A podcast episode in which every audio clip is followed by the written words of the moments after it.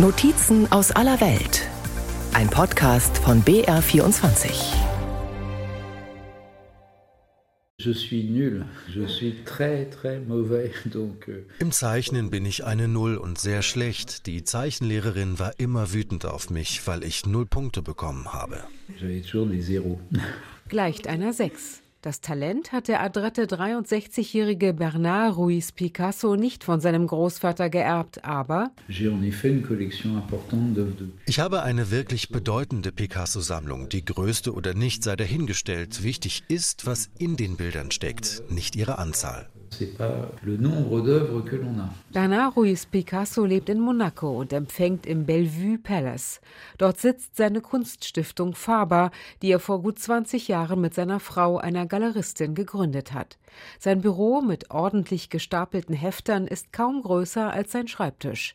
Er verleiht Werke nach Deutschland, er guckt nach. En Allemagne, j'ai regardé, mais non, je ne crois pas. Gerade nein konserviert sie, kuratiert Ausstellungen. Im Picasso-Jahr habe er etwas mehr zu tun. Gerade bereite er eine Schau für das New Yorker Museum of Modern Art vor. Ein Lieblingswerk des Opas? Fehlanzeige. Ça dépend euh, vraiment euh, du moment. Das hängt vom Moment ab. Es ist wie in einer Bibliothek. Man nimmt mal das eine, mal das andere Buch. Der Kubismus aber ist für mich ein Schlüsselmoment und seine letzten Werke die finale Signatur der Karriere des Monsieur, der viel gearbeitet hat. Bernard wirkt bescheiden. Manchmal huscht ein zurückhaltendes Lächeln über sein Gesicht und dann blitzt eine verwirrende Ähnlichkeit auf. Die Augen, der Haarkranz. Bernard Ruiz Picasso betont. Ich bin in diese Familie hineingeboren, aber ich habe nichts gefordert, nichts erbeten. Ich wurde eher einfach erzogen. Man hat mir vor allem beigebracht, die Menschen zu respektieren, auf menschliche Werte zu achten. Bernards Vater war Picassos ältester Sohn aus der Ehe mit Olga Chachlova, Balletttänzerin aus einer ukrainischen Stadt im russischen Zarenreich. Lange war er der einzig legitime Erbe eines wohl milliardenschweren Nachlasses. Ein einziger, der teuerste Picasso, wurde vor Jahren für 180 Millionen Euro versteigert. Das Erben fand der Enkel seltsam. Doch Bernard Ruiz Picasso hat sich den Zugang zur Kunst langsam erarbeitet, gelernt, zugehört, Museen besucht, sich kultiviert, nennt er es. Dabei wurde Bernard wegen des Opas in der Schule noch gemobbt. In den 1960er Jahren war der Beruf des Künstlers nicht gerade angesehen, besonders wenn derjenige so komische Sachen malte. Ich musste mir alle möglichen Kommentare anhören. Er zeichne die Augen anstelle der Ohren, die Nase anstelle der Augen. Es war lächerlich. Heute finden alle Künstler fantastisch, schmunzelt der Enkel.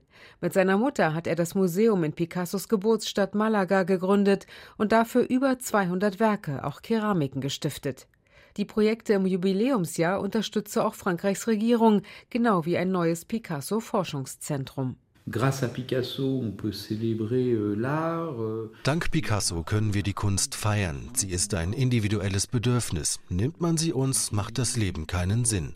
Die Zeiten sind tumultartig, aber die Künstler fordern Hoffnung ein. Vereint zu sein ist sinnvoll, nicht einander zu bekämpfen.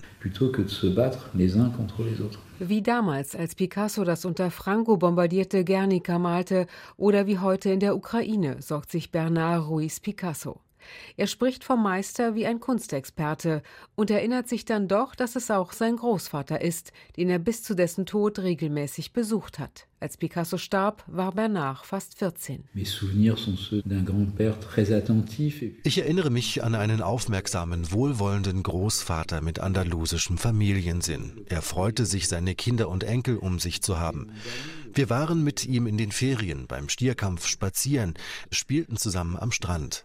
Für mich wundervolle Erinnerungen, aber er hatte schon ein gewisses Alter und sprach mit den Erwachsenen über ernste Dinge. Da bin ich still an meinem Platz geblieben geblieben. Die Geschichte habe die Familiendinge dann etwas anders gestaltet, deutet der Enkel die Dramen des Picasso-Clans an. Seine neun Jahre ältere Halbschwester Marina wurde vor Jahren in der Presse deutlicher. Picasso habe alle um sich herum ausgequetscht wie seine Farbtuben. Auch die Enkel sollten verfügbar sein, nur um sie dann abzuweisen. Ihr gemeinsamer Vater, der Picasso als Chauffeur diente, habe sich Mut angetrunken, wenn er zu ihm ging. Ja, da gibt es viele Debatten. Das ist eher gut. Aber ist es immer total rational? Nein. Und schauen die anderen in den Spiegel? Ja, er hatte verschiedene Frauen und Kinder mit ihnen. Es ist ziemlich banal, aber er war kein Tyrann, kein Folterer, kein Menschenfresser. Picasso war ein normaler Mann, den die Menschen liebten oder eben nicht.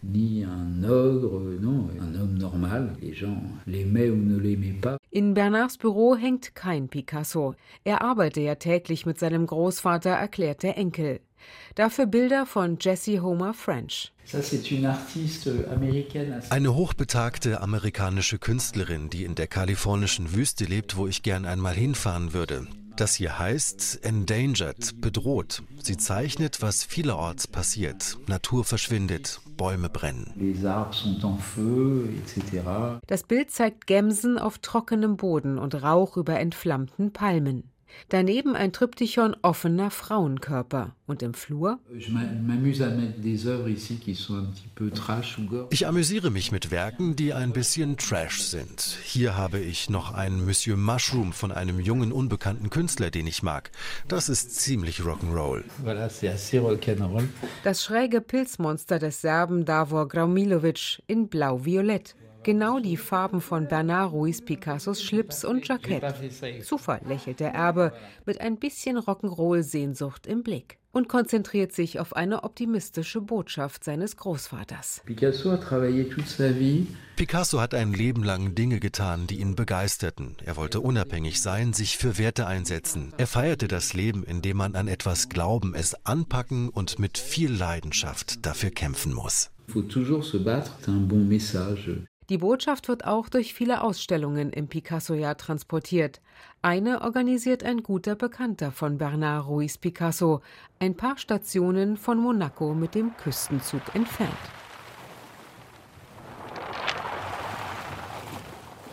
Ein Fenster zum Meer und drei nach Süden, in einem hohen Raum, in dem Steinkapitelle die Decke tragen. Das war Picassos Atelier in der Hafenstadt Antibes. Es lag direkt am Meer, in einer Burg mit romanischem Bergfried. Seit dem 14. Jahrhundert gehörte sie lange der monegassischen Fürstenfamilie Grimaldi. Picasso wollte schon in der Sommerfrische der 1920er Jahre das damals verlassene Gemäuer kaufen, doch die Stadt Antibes erwarb es und richtete hier 1928 ihr Museum ein. Seit 1966 trägt es aber Picassos Namen aus gutem Grund. Chefkonservator Jean-Louis Andral, Jeans, blauer Pulli, orangefarbenes Halstuch, Jacke in beige, ist ein farbenfroher, guter Museumsführer. Sie sind hier in der zweiten Etage des Picasso-Museums von Antibes, in der wir die Dauerausstellung zu Picasso zeigen. Außergewöhnlich ist, dass wir Werke zeigen, die er auch genau hier gemalt hat. Zwei Monate lang, von Mitte September bis Mitte November 1946. Er war damals Gast des Museumskonservators. Der hat Picasso einen großen Saal auf dieser Etage als Atelier überlassen. Und den Schlüssel, den sich der damals 65-jährige weltberühmte Meister mit einem Faden an den Gürtel bindet. Der Museumschef hat die Gunst der Stunde erkannt denn Picasso sucht große Räume, auch um sie zu dekorieren. Eine einzige Wandmalerei, Les Clés d'Antibes, also die Schlüssel von Antibes, hinterlässt er, kleine abstrakte Köpfe in großen geometrischen Formen. Danach sind ihm die Wände wohl zu feucht. Inspirierende Unordnung, Farben, Pinsel, Staffeleien, auch eine unbezogene Matratze zum Ausruhen erhält der Künstler, der nachmittags kommt und bis in die Nacht unter zwei Kinoprojektoren malt. Ergebnis der städtischen Charmoffensive, Picasso überlässt dem Museumsdepot 23 Malereien und 44 Zeichnungen. Später bringt er noch Dutzende Keramiken, die er in der Werkstatt Madura in Valoris geformt und bemalt hat. Und der Direktor präsentiert seine Schätze schnell der Öffentlichkeit. Was aber malt Picasso 1946, kurz nach dem Krieg, oft mit Pflanzenfarben und Kohle auf Faser, Zement oder Holz? Quietschfidele Faune oder das Stillleben mit Flasche, Karaffe und Seezunge oder La Joie de Vivre, Lebensfreude in Strandgelb und Meeresblau. Darauf tanzt seine Muse barbusig. Sie ist nie weit entfernt und 40 Jahre jünger. Françoise Gillot wird wenige Monate später das erste gemeinsame Kind bekommen und wenige Jahre später mit ihm brechen. Affären, ihm alles unterordnen, all dies trübt heute Picassos Bild. Chefkonservator Andral. Ich habe das Glück, für ein Museum verantwortlich zu sein, wo in Picassos Biografie in seiner Zeit in Antibes, was seine Frauen anbelangt, Françoise Gillot seine Partnerin war. Sie war die einzige Frau, die ihn verlassen hat. Im Blick auf MeToo, sie war stark genug, weil die Beziehung zu ihm wohl sehr kompliziert war. Sie hatte genug Mut und war fähig, Picasso zu verlassen. En termes de MeToo, Françoise Gillot, elle a quand même été euh, la seule femme qui ait eu la capacité de quitter Picasso. Doch man sollte allen Umständen Rechnung tragen und das Pendel ausbalancieren. Sich heute all diese Fragen zu stellen, ist normal. Aber deshalb aus Picasso den Menschenfresser zu machen, den man jetzt aus ihm machen will, hieße ins andere Extrem zu verfallen. Es bedarf doch einiger Nuancen mehr. So setzt der Chefkonservator im Picasso-Jahr eigene Akzente. Ausstellungen weltweit zeigen den Künstler so Jean-Louis Andral wie in einem Kaleidoskop. Aber die Schau in Antibes sei die einzige, die sich Picassos letzten vier Schaffensjahren widme. Sein Museum gehört mit 150.000 Gästen im Jahr zu den meistbesuchten an der Côte d'Azur. Hier heißt es nun Picasso 1969 bis 72 und überraschend La fin du début das Ende vom Anfang. Es ist ein Moment extremer Freiheit und Fülle an Werken. Picasso erschafft sie wie unter absolutem Zeitdruck. Rund um seine 90 Jahre fängt er an zu malen wie ein junger Mann. Ich habe der Ausstellung diesen Untertitel gegeben, weil seine Malerei in der Zeit wie ein zweiter Frühling, ein innovativer künstlerischer Überschwang ist. Was wäre wohl daraus geworden, wenn Picasso ein paar Jahre länger gelebt hätte? Der Matador, Flötenspieler und nackte Frau, der Jugendliche heißen die Werke. 41 sind ausgestellt, darunter Leihgaben aus Picassos Geburtsstadt Malaga, vom Picasso-Museum in Paris, von Mitgliedern seiner Familie und Privatsammlern. Chefkonservator Andral. Für mich ist das eine Art Zusammenfassung seiner Kunst. Denn die Themen kehren wieder. Sie sind mit seinen Erinnerungen verbunden an seine Kindheit, an den Stierkampf, an seine Meister, an Van Gogh, an Rembrandt und Velázquez. Also eine Rückkehr zur Quelle. Picasso ist kreativ, doch leidet die Qualität seiner Kunst im Alter? Er malt viel. Diese umfangreiche Produktion ist auch möglich, weil er die Bilder schnell malt. Es ist ein Fapresto, beeil dich in seinem Schaffen damals. Einige Kritiker sagten, er beherrsche seine Mittel nicht mehr, weil er nur ungefähr malt, wie Graffiti. Picasso selbst hat das nicht gestört. Er fand, man könne in der Malerei durchaus übertreiben und in einer Art Exzess sein. Du Graffiti finalement, et il n'y avait aucun problème à être dans une sorte d'excès. Die Quelle ist der Anfang des Flusses. Und in dem Moment, wo die Mündung, wo Picasso sich ins unendliche Meer des Todes stürzt, geschieht etwas Außergewöhnliches. Genau diesen Moment fängt Chefkonservator Jean-Louis Andral im Picasso-Jahr im Museum in Antibes ein. Kurz vor seinem Tod 1973 besucht die Journalistin Hélène Parmelin Picasso in seiner letzten Villa in Mougins, 14 Kilometer nordwestlich von Antibes. In einem Buch schreibt sie, Picasso habe ihr gesagt, eigentlich beginne er gerade erst und unter Lachen hinzugefügt, er sei wohl nie so sehr Maler gewesen wie in seinen letzten Bildern. Bonjour. Übersehen? Ausgeschlossen. Auf einer Aussichtsplattform im Dorf Mougins hoch über Cannes steht Picassos Bronzekopf wie eine Trophäe. 2,40 Meter hoch, 500 Kilo schwer. Für mich war er ein Genie. Unglaublich, dieser Mann. Sagt Marise Collet, die gleich nebenan im terrakottaroten ehemaligen Hotel Vast Horizon, weiter Horizont, ihre Erinnerungen erzählen will. Hierher kam Picasso ab 1936 zur Sommerfrische aus Paris. Marise hat sich schick gemacht, roten Lippenstift aufgetragen, ein buntes Tuch um den Hals gelegt mit gelbem Stier. Picasso liebte den Stierkampf und Marise verehrt ihn. 1970 nach Mougins gezogen, ist die Augenzeugin heute 80 Jahre alt. Je l'ai aperçu dans son jardin. Ich habe ihn in seinem Garten gesehen, denn mit meiner Schwester habe ich mich um die Kapelle Notre-Dame de Vie gekümmert und die steht direkt neben seinem großen Anwesen, von dem aus er das Meer sehen konnte. Sonntags war dort oben Messe. Wir haben ihn nicht jedes Mal gesehen, aber manchmal ist er über seine Wiese mit den vielen kleinen Margariten spaziert, in Gedanken, die Hände auf dem Rücken. Wir haben ihn nicht gerufen.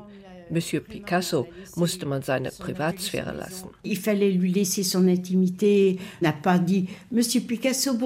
Marise wohnte damals am Ortseingang und wer nach Mougins kam, der fragte sofort nach Picassos Adresse, begeistert von ihm wie Marise. Ein außergewöhnlicher Künstler, auch ein bisschen speziell. Er liebte es, nachts zu arbeiten. Da war es ruhig, niemand da. Selbst seine Frau durfte nicht immer zu ihm. Wir jedenfalls haben die Glocke geläutet für die Messe um 9 Uhr. Weil Monsieur Picasso aber sehr wenig schlief, hat ihn das gestört. Dabei war es nur eine einzige, ganz kleine Glocke, die wir mit einem Seil läuteten. Um ihm genehm zu sein, hat der Gemeindepfarrer beschlossen, die Glocke nicht mehr zu läuten. Fortan erklang sie nur noch zu Ostern, Pfingsten, den großen Kirchenfesten. Im Dorf erzählte man sich auch folgende Geschichte. Er kam oft ins Restaurant L'Amandier. Einmal war er mit einem Schauspieler da, als eine Familie die Kommunion ihrer Tochter feierte. Picasso hat die Kleine mit ihrem schönen Kleid gemalt. Bis einer im Saal rief, schaut, da ist Monsieur Picasso. Das hat ihn so genervt, dass er das Papier zerknüllt hat. Il a froissé le papier. Florence Bürdes vom Tourismusbüro des malerischen Dorfes packt Fotos aus, aufgenommen von Picassos damaliger Muse Dora Maar und seinem surrealistischen Künstlerfreund Man Ray. Picasso barfuß in Shorts mit kleinem Schoßhund, entspannt auf der Hotelterrasse. Teils neu entdeckt werden diese Fotos eine Zeit im Picasso-Zimmer ausgestellt. Es wird im Jubiläumsjahr erstmals der Öffentlichkeit gezeigt. Das waren festliche, kreative Sommer einer Bande von Freunden, die Stimmung ganz bohem, ein Hauch von Freiheit. Picasso fand ein wenig den spanischen Sommer hier, denn in seiner Heimat hatte der Bürgerkrieg begonnen. Also eine leichte Auszeit in Frankreichs Süden. Genau hier soll er eine Hotelzimmerwand bemalt haben, die er nach einem Wutanfall der Wirtin wieder säubern musste. Es ist, als sei Picasso nur kurz spazieren gegangen, Gebäck auf einem kleinen Tisch, Pinsel und Palette auf einem größeren, das bezogene Bett aufgeschlagen, darauf ein alter Fotoapparat, Koffer, die ihm gehört haben könnten. Und vom Balkon ein Blick, der Marise entzückt. Sehen Sie die großen Zypressen, da hinten ist sein Anwesen. Da rechts sieht man die Kirche vorgucken. Da ist es. Juste un tout petit bout de la chapelle. C'est là. C'est juste là. 38 Zimmer, 800 Quadratmeter Wohnfläche, schnell werden zwei Ateliers angebaut, für Picassos zwölf letzte überaus produktive Lebensjahre. Er wollte aus Cannes weg, weil ein Bauprojekt ihm den Meerblick aus seiner Villa Californie weggenommen hätte. Sein Schloss Vauvenargues aber, 140 Kilometer weiter westlich bei Aix-en-Provence, später Ort seines unzugänglichen Grabes, ist zu abgelegen. Er ist bereits 80 und ein Arzt sollte nicht weit sein. So fällt die Wahl auf jenen Ort, den er seit den wilden 1930ern kennt und auf ein Anwesen, das einer berühmten Biermarke gehört. Hier sind wir nun dem Dorf gegenüber, unter hundertjährigen Zypressen. Ein schöner Blick, ein magischer Ort. Hier steht die Kapelle, die er gern dazu gekauft hätte und die nur noch zu besonderen Anlässen öffnet. Hier ist Picassos Anwesen, das er 1961 als eine Art Hochzeitsgeschenk für seine letzte Frau Jacqueline Rock von der irischen Familie Guinness erworben hat. Und hier stehen bereits zwei übermannsgroße Minotauren der englischen Künstlerin Beth Carter für das Jubiläumsjahr. Sie ist von dem mythischen Wesen genauso inspiriert, wie es einst Picasso war. Qui sont deux minotaures l'artiste anglaise Beth Carter, qui elle aussi est inspirée euh, par ce personnage mythologique tel que l'était Picasso. Erzählt Florence vom Tourismusbüro. Ein stehender Minotaurus in voller Männlichkeit und einer kniend in ein Buch vertieft. Picassos alter Ego. Heute hätte ihn wohl der Lärm der Fernstraße im Tal gestört und dass sein Anwesen ein Geschäftsmann aus Sri Lanka gekauft hat. Dafür ehrt ihn das künstlerverliebte Dorf Mougin auf Schritt und Tritt. Im Waschhaus, im Museum, in allen Gassen, überall ist Kunst. Ähm. Oui, Victoria. Je suis désolée, on est en train de faire une installation au deuxième étage. Leisa Paoli, die Direktorin des kleinen, aber feinen Museums für klassische Kunst in Mougins, hat Stress. Bilder müssen neu aufgehängt werden. In der Dauerausstellung hat sie Werke von Picasso. Dabei setzt ihr Museum sehr innovativ moderne mit klassischer Kunst in Bezug etwa eine Venus von Warhol mit einer von Cézanne. Unsere Kollektion zeigt auch, welchen Einfluss die antike Welt auf Künstler hatte und Picasso war davon sehr stark beeinflusst. Wir haben zum Beispiel einen Teller, den er in der Töpferstadt Valoris gefertigt hat, mit dem Porträt seiner letzten Frau Jacqueline. Da sieht sie aus wie eine griechische Göttin. Die Schau zum Picasso-Jahr nun dreht den Spieß um. Museumsdirektorin Leisa Paoli stellt Werke aus, die zeigen Picasso als Modell. Die Perspektive ist also mal andersrum. Wir zeigen auch den Blick der Frauen auf ihn in Werken seiner ehemaligen Musen Dora Maar und Françoise Gillot. Wir geben ihnen das Wort, steigen aber nicht in die Debatte ein, was er für eine starke, etwas ehrfurchtgebietende Persönlichkeit gewesen sein kann. Wir trennen die Kunst vom Künstler. Pour le but de cette exposition, nous séparons l'art de l'homme. Mougin setzt in diesen Monaten alles auf den Meister. Schnell wurden die Gassen neu gepflastert, die sich wie ein von Picasso gemaltes Labyrinth um den Dorfkern schlängeln. Am öffentlichen Backofen läuft indes in Dauerschleife ein Film. Picasso und Mougin. Gratis, wie viele Angebote zum Jubiläum für die Gäste, auch kostenloses Kino. Mougin. Dimanche 8 Avril 1973. Mougin, Sonntag, 8. April 1973. Es ist fast 12 Uhr. Die Portale eines unglaublichen Schicksals schließen sich. Pablo Picasso ist gerade gestorben. In seinem Anwesen Notre-Dame de Vie im Herzen der Landschaft um Mougins. Pablo Picasso vient de s'éteindre dans sa propriété Le Mas Notre-Dame de Vie, au cœur de la campagne mouginoise.